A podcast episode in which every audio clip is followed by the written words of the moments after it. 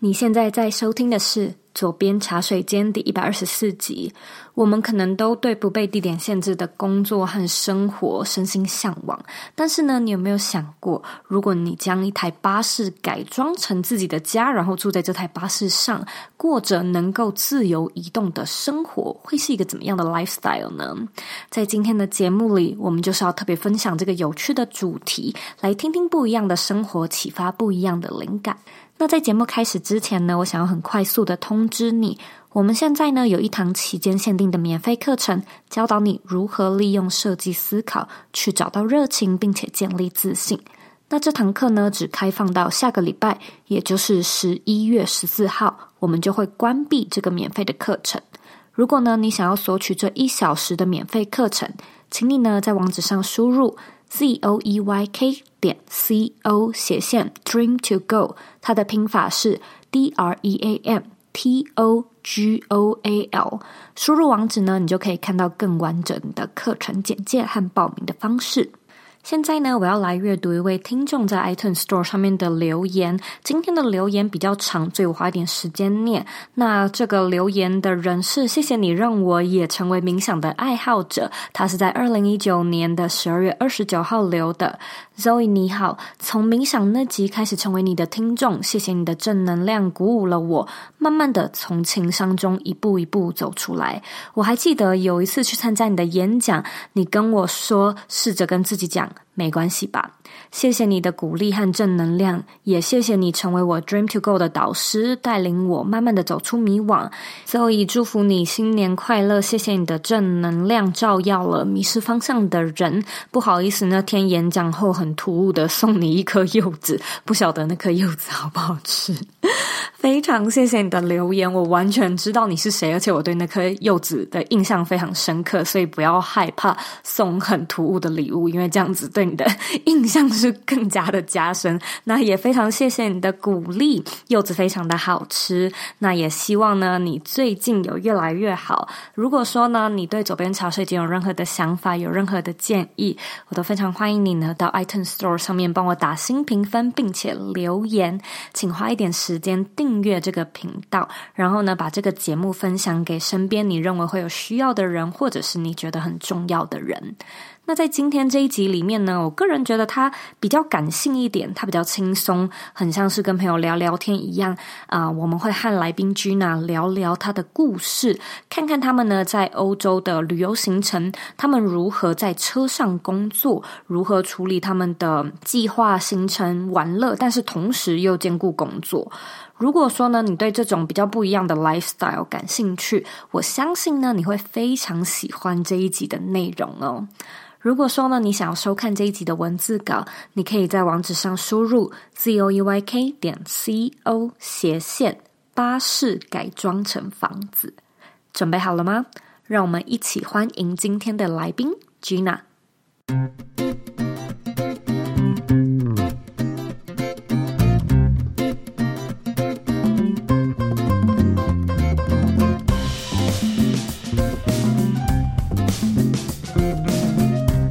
我今天很开心可以邀请到 Gina 来到左边茶水间。今天我们要聊的主题非常的特别，因为呢，Gina 她现在人正在一台自己改装的巴士上。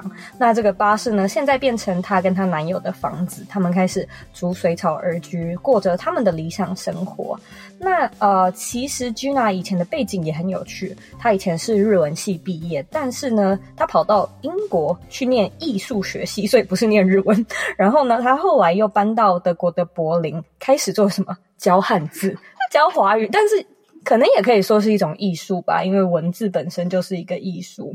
OK，所以有艺术，然后也有呃华语，然后就开始办呃相关的交流啊，还有一些展览。然后呃，你曾经提过，就是你的另外一半是 IT 产业，所以嗯，两个人都算是蛮自由的，可以做这种远距离的工作，然后就展开了这样子的游牧生活。其实我跟大家一样，都是左边茶水间的听众。你们一定很好奇，那我怎么会跑到这边来？就其实我和我另一半正在欧洲旅行，那但是我们的旅行方式就是比较不一样。我们是开着就是我们改装的巴士，就是我们的家到处跑，然后在车上一边旅行一边工作。这样加起来应该六年多了吧。其实那时候 Gina 认识我也蛮有趣的，我们就只是在 Instagram 上面认识，然后是呃 Gina 她敲我的 IG，然后跟我说她有在收听这个节目，然后她那时候就跟我聊一聊她现在在做的事，然后我就突然间觉得。超有趣，因为不瞒大家说，我其实一直也很想要有这种，呃，家是可以行动的，就是一个行动式的。巴士行动式的家，然后可能跟我先生从美洲开始吧，可能从北北美、加拿大啊，然后一直到南美到巴西等等之类的，就是这是我的一个幻想中的生活。那那时候我就听到，诶，Gina 竟然真的已经在呃执行这样的生活了。我相信应该也有很多听众是对这样的一个生活样貌是非常好奇的。那我在这边就想要来请你和大家聊一聊。巴士的生活，你怎么会开始想要买巴士呢？就是这个故事，能不能和大家分享一下？就其实我一直都是蛮知道自己想要做什么类型，然后我是日文系跟艺术相关毕业的。那后来因为很喜欢汉字，所以跨领域跑去当华语老师，因为可以认识很多人。然后那时候在台湾有几个选项，例如说可能去大学就是投履历啊，或是在一些线上的教学。呃，网站教书，但是我自己是选择跑到欧洲这边来。我选的是柏林，因为他的生活费很便宜。然后我就跑来这边当 freelancer。那有时候台湾的朋友会跟我说，他们很羡慕，他们会觉得哇，好好哦，你跑到那种人人称羡的大城市，就是柏林是这种自由，就是自由很有名，大家想做什么就做什么，然后也不需要过那种朝九晚五的生活啊，又能做自己喜欢热爱的工作。我我其实也觉得自己很幸运，可是。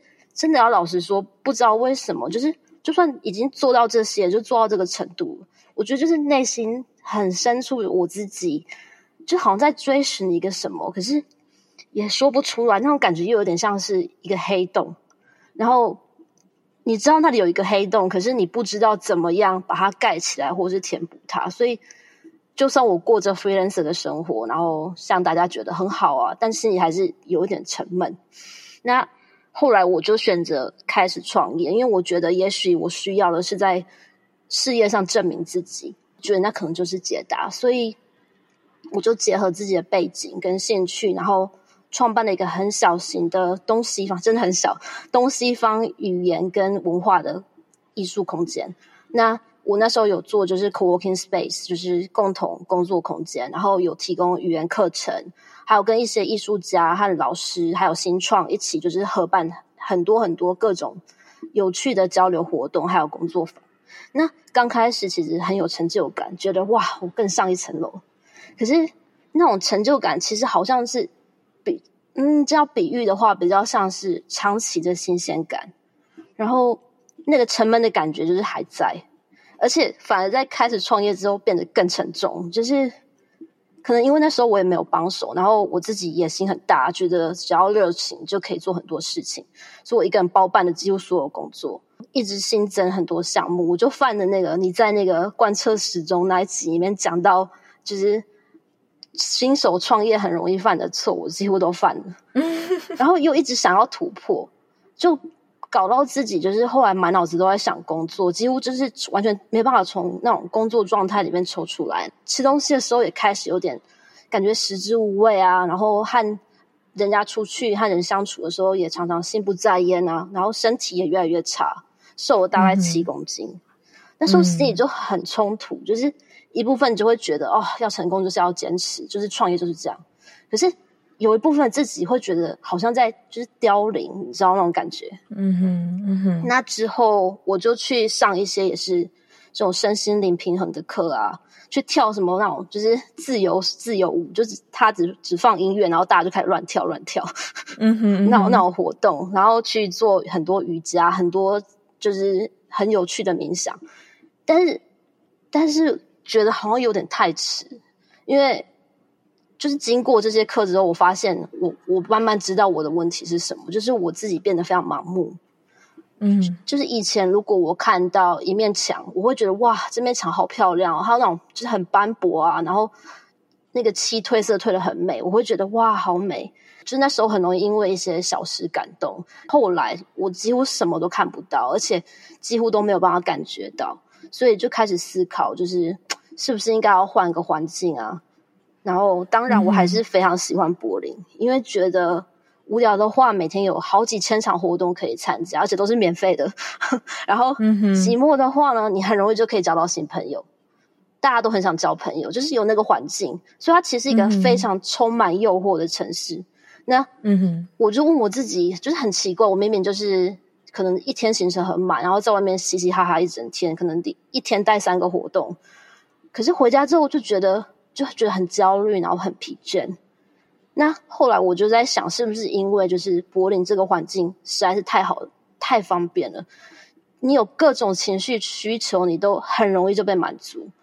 有点像在吃止痛药一样，嗯、你反而没有办法，就是从根本，就是自己内心深处正视自己情绪上的问题。嗯、后来经过思考以后，我就决定，OK，我就不干了，我就决定放手我的事业，嗯、哼哼就也不管外界怎么评价，就是让自己回归到有点像是一张白纸的状态，嗯，然后就是慢慢慢下来，就是先回去好好当个人，就是嗯，那时候我觉得自己应该要做的事情。然后也才慢慢有，就是想要跟我另一半一起，就是一边旅行一边工作念头。那对，蛮幸运的，他有他自己的新创公司，那是在 IT 产业。我自己就把学生全部就是转到线上，所以对我们来说蛮容易就可以把工作带着走。但是问题是，嗯、就是所有 freelancer 都有的问题，就是我们都需要很稳定的网络。那住 Airbnb 的话，嗯、真的很贵。对，就旅行的时候，真的有好几次是，嗯、就是被打断，就无法工作的。对啊，那如果你又很有灵感，然后突然间被打断的话，那种感觉就蛮呕的。嗯哼，然后，然后我们就是想说，嗯，那当背包客是可以省钱，可是不是很适合我们，因为它甚至有就是多个荧幕，所以如果要打造一个就是可以稳定的工作环境，而且我们可以满足就是。我们需要有自己可以独处的时间跟空间的话，我们需要买一台大车。其实一开始也没有真的想要买车，嗯、只是因为他爸就是，我觉得他爸蛮野的。他爸这种年轻的时候会骑挡车，就是环绕整个欧洲，然后退休之后还会买船，就住在船上，然后就游运河游三年，游到游到他的船爆炸。啊他才回到平地，还好吗 有可能他也直接跳船了吧，然后游到岸上。他他的确是跳船，然后跟我讲，Oh my god！可是就是因为，可是就是刚好我们身边有这样的例子，所以我们想说，那我们我们买台大车好了。那嗯，其实买大车另外原因是我们负担不起一般那种大型露营车，它真的太贵了，所以我们只能看那种二手货车，就是载载蔬菜水果那一种，或者是之前在载马的那一种。然后我们甚至还考虑，就是要买救护车，嗯、或者是之前载犯人那种囚犯退休的囚 犯车。然后，然后突然间这台巴士就出现了，那蛮好运的，因为它本来是市政府的图书馆车，然后后来被改成 motorhome，就是改成房车。它蛮老的，已经大概二十五岁了，可是保养的还不错。那它大概长度的话八公尺。然后空间的切割也很符合我们的需求，就是有前座嘛，那前座其实就是我自己，嗯、副驾驶座就是我现在的办公室，然后客厅、厨房啊、厕所，甚至还有淋浴间，然后上铺，下面的话就是我我 partner 的办公室，那整体可以使用的面积大概二十四平方公尺，所以它跟一个就是一层的公寓其实差不多。它又很便宜，因为大家都买露营车，很少人买巴士，所以车主就一直降价、降价、降价，就降到我们真的是完全可以负担的价格，而且还是我们就是第一台真的去看的车，然后没想到一去就中，我们真的超好运的。当然之后还是花很蛮长一段时间修复和改造，就大概快五个月。对，就是要装就是太阳能板啊，就是新的电池啊，然后就是。本来整台车都是地毯，全部就是要扯掉，然后自己在铺地板啊，嗯、还有就装灯啊什么那些，是要要把它就是提升到真的可以符合我们的需求的水平。光是太阳能板我们就装了九个，然后才这样进入现在这样的生活模式。其实你刚刚分享的非常非常的有趣，我觉得也是揭开这个神秘的面纱，就是让观众知道。呃，开始的契机是什么？因为我相信每一些人去做一些人生上的改变，或大或小，都会有一些特殊的原因。那那些原因，呃，很多时候其实我们并不太会公开的去和外界的人说自己到底发生了什么事，或到底是哪个那个点，就是那个点到底是什么？其实是我们在日常生活中比较少聊的。因为我觉得在生活上，你跟朋友的。聊心，他他可能也会是一种，就是套层次上的差别。我觉得这个问题是，除非真的真的有人来问我，我才会开始来回答，就是打开心房的回答。不然就是平常这种事情，自己好像也不会特别 提出来和大家聊。所以感谢你的分享。那和大家分享一下你的旅途好了，就是。嗯，我们买了买到了巴士，然后花了好几个月改装。对，你能不能分享一下啊？那你一开始的时候去哪里？你怎么样啊？安排你的行程，怎么做行动呢？OK，因为我们车就是很它很长，八公尺嘛，所以其实也很难随便停、随便放，因为会被警察开罚单。嗯。所以在英国的时候，我们就试跑大概半个英国，但几乎每次都得花钱在专门停这种车的营区。那进欧盟以后就不太需要花钱了，我们就先坐火车欧洲之星到法国，过比利时再回德国。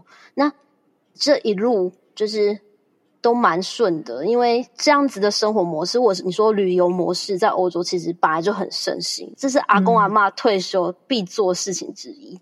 你真的走到哪里，就会看到很多退休阿公阿妈，就是大家都开着车跑来跑去，所以。政府当然也很聪明啊，就其实不止政府，农场啊，还有一些就是酒厂啊，有时候甚至是超市，像那个家乐福，他们都会设置那种有水有电的营区来促进观光。所以，我们每次出发以前都会先用 App 看有哪些地方可以停我们这个 size 的车，然后可以补哪些资源啊，附近有哪些景点啊。通常我们都会停在比较大，就是接近大自然，没什么知名度那种小镇。然后再骑摩托车跟脚踏车，我们后面有一台摩托车跟两台脚踏车，就是去我们想去的地方。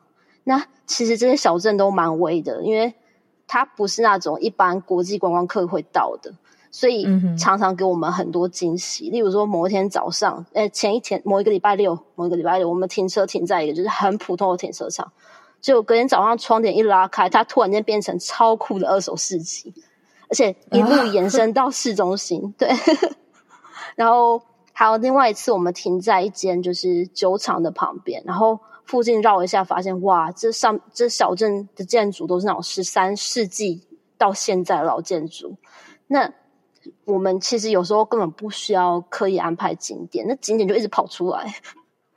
对啊，那有一些就是比较特别的地方、特别地区，我们就需要做点功课。例如说，如果因为我 partner 他非常喜欢攀岩。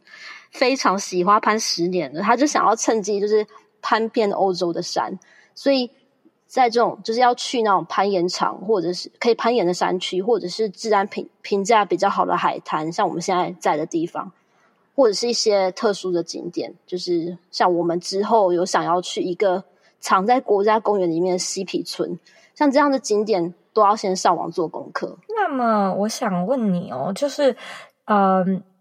因为你刚刚也有提到，你的工作还有另外一半的工作都是很吃网路，像这样子逐水草而居的生活，我们要怎么样去克服这种网路还有搜寻的问题？再加上你刚刚又提到，其实你们比较偏向于去那种呃比较冷门啊，然后比较自然的景点。你要怎么样确保你的工作是 on track？尤其你的另外一半他又是一个新创公司的创办人嘛，就是我还蛮好奇你们两个是怎么样分配工作，但是你同时又保有就是生活的旅游的这个部分。OK，我我先讲，就是网络，其实我们用量真的很大，没错，真的很大。然后，但是欧因为欧洲没有像台湾那么方便，就是有吃到饱，那我们就得一直货比三家。那其实。一直比到现在，我们还没有办法找到就是真的非常完美可以 cover 我们需求的网络供应商。那最开始我们用的是德国有一间叫 Lidl 的超市，他们有出一个很特季节限定的 SIM 卡，然后我们有买一台就是网络分享器。那那 SIM 卡是每天五欧元可以用十十 G，但是因为它是超市的，就是他们不是很可靠。然后，例如说我们用 PayPal 要付钱，结果他们那边就出包，然后我们就一直被剪卡。那被剪卡，我就得一直打电话回德国，跟他说不好意思，我被剪卡，怎么的的的。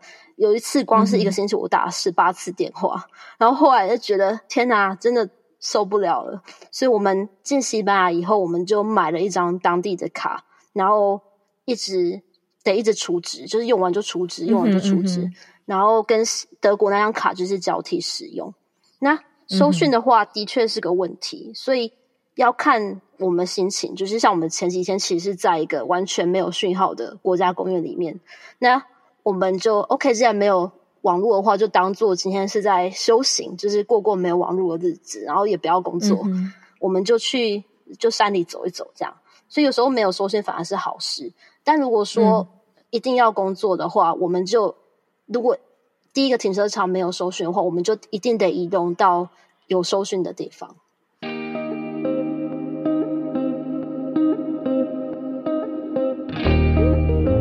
时间过得非常快，我们马上就要和二零二零 say 拜拜了。今年的你是否又离自己的理想生活更近了一些呢？又或者你还是处于一个很迷惘，也不知道自己想做什么，甚至不知道该如何规划未来的阶段？每年年底，Zoe 都会推出一套特别的免费课程——人生设计思考课。这堂课呢，会帮助你找到核心目标，告诉你要怎么样去找到热情，建立自信。同时呢，也会和你分享设计思考的原理，以及要如何将它利用在人生设计上。这堂课呢，大约是一个一小时的线上免费课程。我们今年的限定时间是二零二零的十一月一号到十一月的十四号。所以啊，如果说你对这个季节课程感兴趣，你可以在网址上输入 z o e y k 点 c o 斜线 dream to go，它的拼法是 d r e a m t o g o a l。记得哦，这一次的免费课程只会开放两周的时间，所以要及早预约、及早报名。那我们课程里面见喽。那呃，既然这样，你就来和我们分享一下你的一天长什么样子？因为我相信听众应该也很好奇，就是哇，像这样子真的到处开、到处玩，到底又要怎么样去分配？工作跟日常呢？你可不可以分享一下你们的行程长什么样子？就是普通的一天长什么样子？好，其实有分，就是移动日跟非移动日。那其实每一天都不太一样。如果是移动日的话，其实，在移动之前，我们就要先补水，然后排废水、清就是卡式马桶啊，检查油压啊，关瓦斯啊，然后确保所有柜子都安全上锁，就跟要大废子有一点像。但就是每次都不太一样，很难说。就是今天你开车，你你出发以后，可能话要开几个小时，因为像昨天我们就开了五个小时，然后三个停车场都没有位置，所以这个就比较难，就是掌掌控。那如果是非移动日的话，其实我们非常看心情，因为之前在柏林的生活就是太，我自己觉得对我来讲，可能那时候有点太。太极端了，所以我们现在生活的方向就是试着不要觉得因为必须做一件事情而做一件事情，而是试着培养那种想要做事而做事的感觉。那就是我们会随时随地观察自己的状态，然后了解自己的生理时钟。有时候疲倦的话就休息，你不一定要硬要做事，然后出去走一走啊，就很自然的，我们就形成了一个很适合自己的循环。因为其实。就像我，就是我会我会做事情，就是上课，就是教课，然后我会设计课程，然后看书啊，听广播啊，睡觉啊，直接就是出去运动啊。脑力不够的时候就做家事。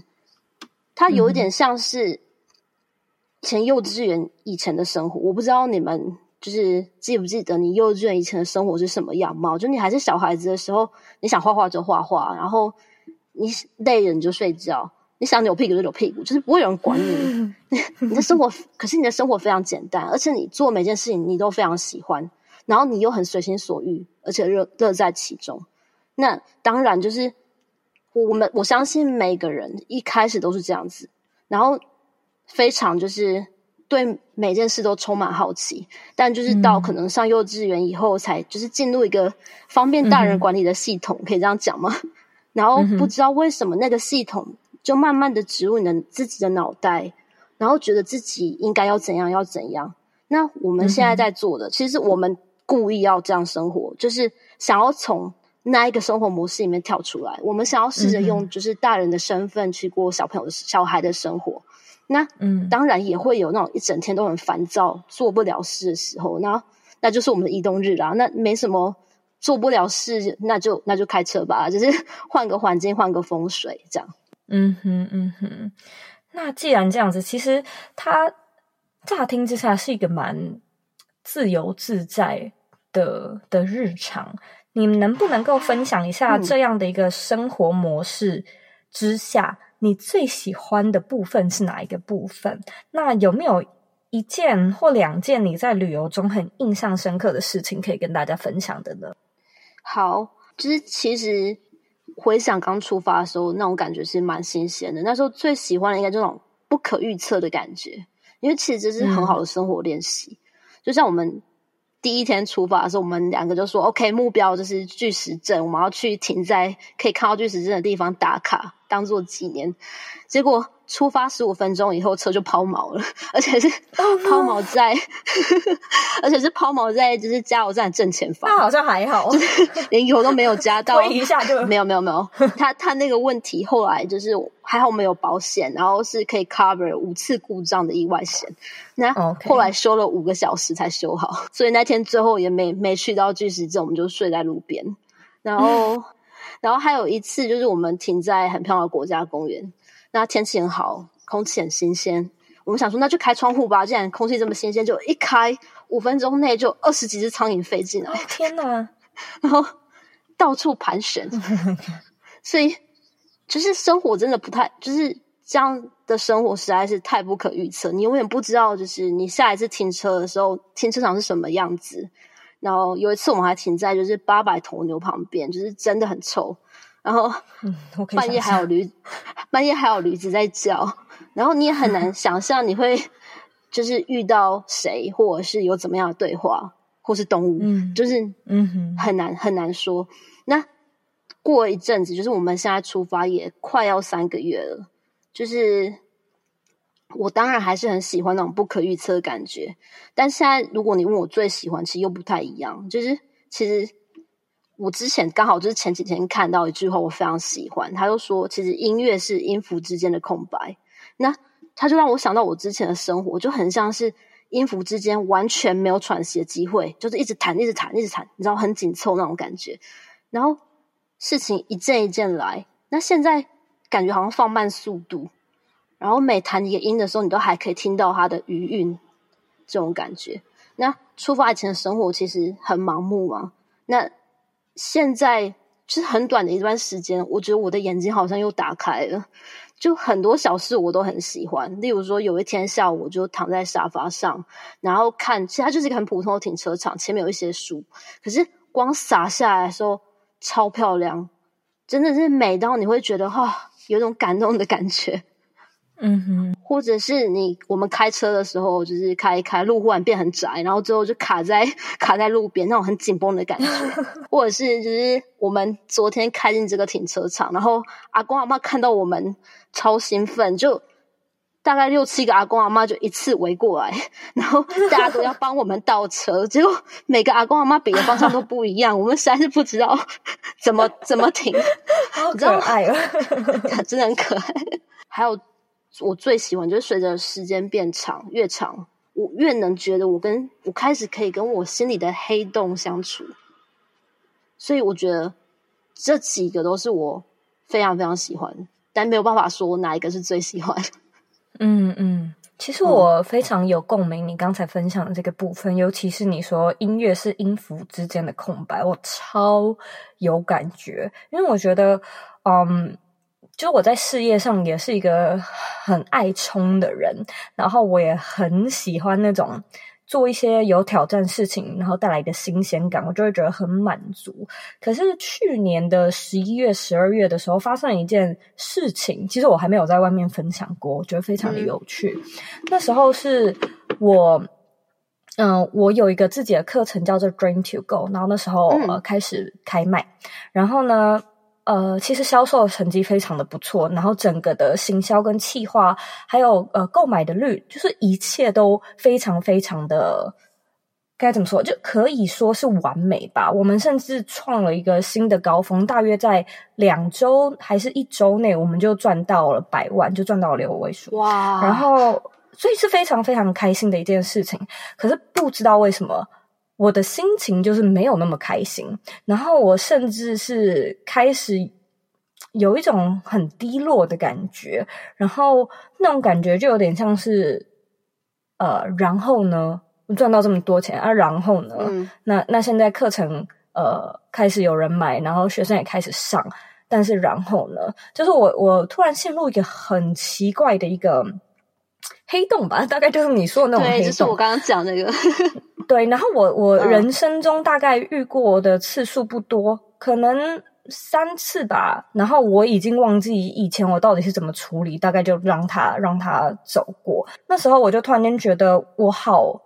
我好忧郁哦，就是为什么这么空虚啊？为什么表面上这么成功，但是内心的这么空虚？然后我就开始，呃，我的方式就是我去找每一个我身边很亲密的朋友聊，就包含我先生。然后呢，我就会跟我朋友说：“哎，找个时间我们试睡一下，我有事想要跟你聊。”所以我大概就是跟身边四五个朋友聊了。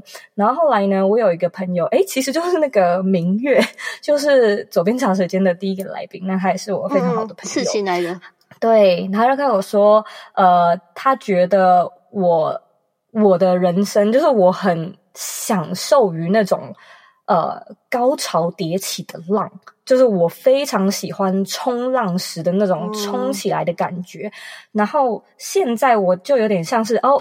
因为，因为如果说你有冲浪过的话，你就会知道，你就是有一个浪，然后呢，你就可以沉在那个浪上面嘛，然后那个浪就会推使你推推到海边，然后你就会逐渐的慢下来、停下来这样子。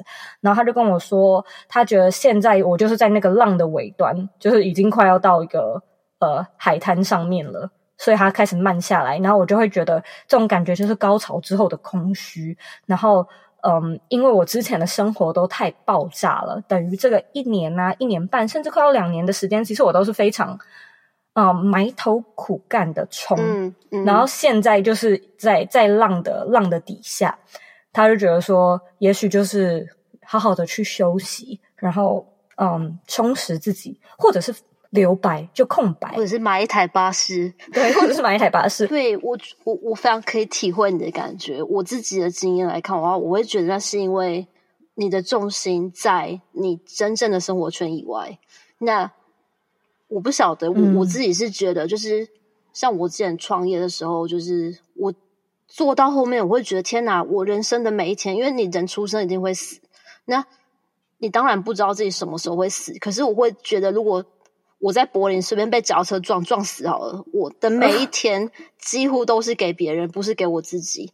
那我办了非常非常多的活动，真的是多到就是大家跟大家讲到觉得夸张。然后我会觉得那就是我就是在贡献啊，我就是在促进就是东西方的交流啊。可是其实那是在烧我自己的命，换来的是外在对我的肯定，而不是我自己内心觉得我开心的事情。嗯那，我完全可以理解耶。对，嗯，那这也是我后来就是抽出来的一个原因，因为我觉得就算我事业有成，但我其实不是真的为我自己而活，我是为了别人的掌声，或者是我认为就是我应该要三十岁应该要所达到人生的某一个 level，就是我是为了这个在打拼，而不是我不是把重点放在怎么样对我自己好，怎么让我自己比较开心，怎么样去了解就是我自己有哪些心理障碍啊。那你知道我的意思吗？嗯、就是不是放在自己，对啊，嗯哼，嗯哼，嗯。既然我们聊到对自己的生活，就是为了自己而活，然后不要为了别人而活，你对巴士生活未来的想象是什么呢？就是我还蛮好奇你们的目的地是哪里。那我所指的这个目的地，不是说特定的国家或地点，而是你的心境上有在追求。呃，你们就要这样子一直过着巴士的生活吗？还是它是有个停损点的？还是你是 open minded，还没有任何的想象？嗯，其实我们就是发生什么，我们就就接受，就是 open for everything。Yeah，这是我们最开始出发的时候的想法跟态度。那后来就是随着时间慢慢推进，我们基本上住在车上已经省，就是省了不少钱，就是房租啊和一些就是住在都市里面需要的开销，我们几乎都都不需要付。所以我们有在想，就是我们想要在西班牙买一块地。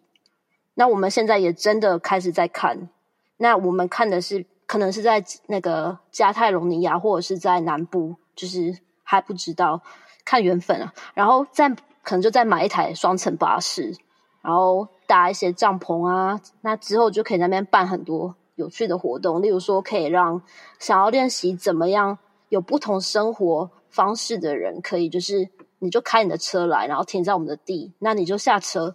嗯每个人都是一律平等的，不管你在社会上的地位是什么，不管你有怎么样的背景，你就是来这边，让你心里的那个孩子有机会露脸。因为我自己会觉得，就是刚刚跟你提到，就是幼稚园以前的生活，其实我觉得每个人在那个时候都是非常真实的自己，对世界充满好奇，很容易就是有活着的感觉，就是很有生命力。嗯、可是出社会之后就。慢慢的得变成大人，那就不太一样。可是那个孩子一定都还在你的心里。那嗯，也许我们的想法是我们可以，例如说打造一座就像大人的幼稚园啊，大家可以就是来这边，然后你每天也不需要干嘛，你想工作的话你可以工作，你想睡觉就睡觉，跟我刚刚讲那个你的自然循环是一样的。那可以坐在一起看云的形状啊，就是讲就是童言童语啊，或者是吵什么哦看起来像什么啊，然后一起就是。大家跳舞啊，做就是这一类的事情。那三点也会发点心给大家吃，所以大家都是平等的。所以不管你在外面是怎么样人，在这边一个人只可以有两片饼干，就是我们也都连这个都写好了。那如果说，那如果说你有什么泰迪熊啊之类，你也可以带过来。就是我们完全不会就是 judge，我们不会觉得你不应该怎么样，不应该怎么样。在我们的这一块地，你就是自由的，你就是可以做。不能做违法事情，当然不可以。你就是要回到就是幼稚园以前，你的目标就是回到幼稚园你以前那样，就是很自由自在你自己。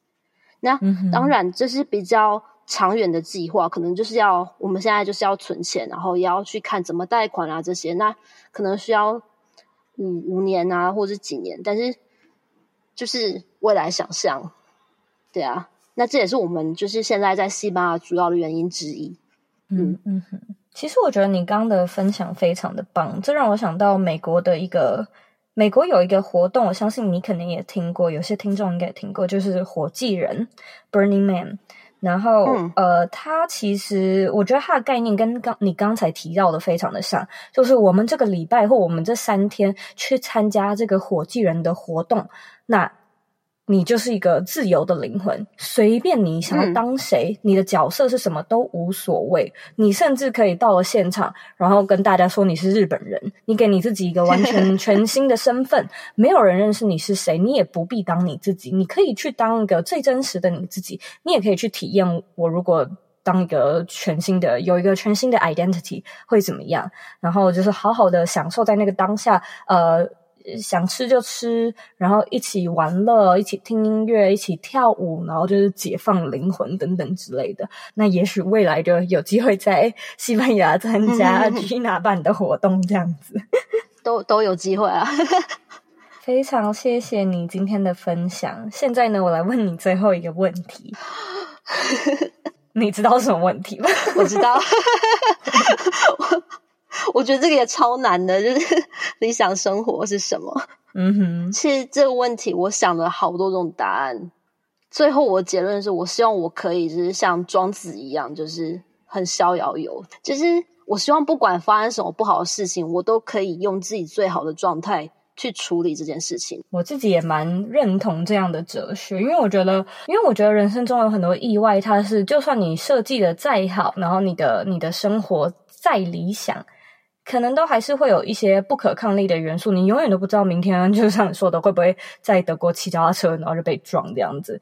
所以我觉得，既然我们就先假设这些不可抗力的事情存在生活中，那你势必就要尽你自己最最大的努力去过你理想的生活啊，因为你不理想的生活还是会有意外嘛，所以就是何不认真的生活，过你你所定义的理想呢？没错，而且就是有一些就是。已经可以预测即将发生的事情，例如说，其实我刚刚没有讲，就是在去年我我家人去世，然后其实那也是我后来就是觉得我没有办法继续做我在柏林就是的新创的一个原因，就是因为突然间失去一个家人，会让你想很多很多，思考很多，就是人生的议题。那你再放眼望去，你未来一定绝对会失去更多家人，这是。没有人可以避免的。那当那个 moment，嗯、就是那件事发生的时候，你永远不知道它会怎么发生。那像现在就是病毒，就是你不知道你的家人会不会就突然间得病毒啊，然后怎么样？所以在什么都还没有发生之前，你能想尽办法，就是调整你自己，然后练习，一直去练习，怎么样让自己呈现最好或是最理想的状态，真的真的非常重要。嗯。我也非常的认同，非常感谢你今天到左边茶水间上面的分享。我觉得我跟你聊得很开心，我相信听众听完这一集应该也有不同的启发跟收获。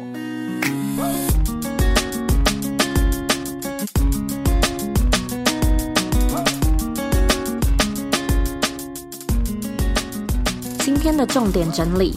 一，Gina 提到逐水草而居的生活呢，让他们学着培养找回想做事情的感觉，让自己更加的了解自己的生理时钟，就有一点像是呃，用一种顺应自然、顺应自我的方式来安排行程，就是他们规划行程的方式。那比较不像是以前就是在公司上班的时候呢，照着表定的上班时间走，他们学着去回到那种还没上幼稚园以前的样子，感受需求，然后呢，针对当下的需求去调试生活。二，音乐是音符之间的空白。当我们一直弹、一直弹，而且完全停不下来的时候，那我们便无法听到每一个音符背后的余韵。那如果说呢，我们总是埋头苦干，而完全不给自己喘息的空间，这段时间呢，也许就没有办法听见你自己的声音。回头想的时候呢，甚至会感觉一片空白，毫无记忆点。因此，越是忙碌，我们就越要懂得停下来，然后深呼吸，停下来，然后深呼吸。三，Gina 说：“对世界充满好奇，就会有活着的感觉。”我听到这句话，其实非常的认同。是啊，也许我们呢，就是对生命还有世界漠不关心，或者是太累了，心力交瘁，而无法提起劲对世界产生好奇心。那这样的话呢，我们就会感到开始有种行尸走肉的感觉，食之无味的感觉。也许呢，我们都需要一个大人的幼稚园，去享受不可预测，或者是。漫无目的的难能可贵，非常感谢你今天的收听。你喜不喜欢今天这一集的主题呢？我自己非常的喜欢。那我也希望呢，这集的内容有带给你一些新的观点、新的启发。如果说呢，你对 Gina 的巴士生活感兴趣，欢迎你呢在 IG 上面追踪 Hanzi Bus，它的拼法是 H A N Z I B U S。那如果说呢，你有任何的问题或者有任何的想法，我都非常欢迎你回到我的网站或者是 Instagram 上面找我。我的网站网址呢和 IG 的账号一样是 zouyk 点 co。你可以截图这一集的节目分享到你的 IG Story 上面 tag 我，还有 Gina，让我们知道你的想法，让我们知道你有在收听。最后的最后呢，我知道你是非常忙碌的。我也知道呢，你可以选择去做很多很多其他的事情，但是呢，你却选择来收听这一集的节目，我真的真的非常的感谢你。现在呢，也请你再花三十秒的时间，好好的思考一下，你的生活是不是忙到根本没有空白，根本没有喘息的机会？如果是的话，我们有什么调整的方式可以立即马上开始呢？把你的想法分享到这一集的原文里面吧，我们下次见喽。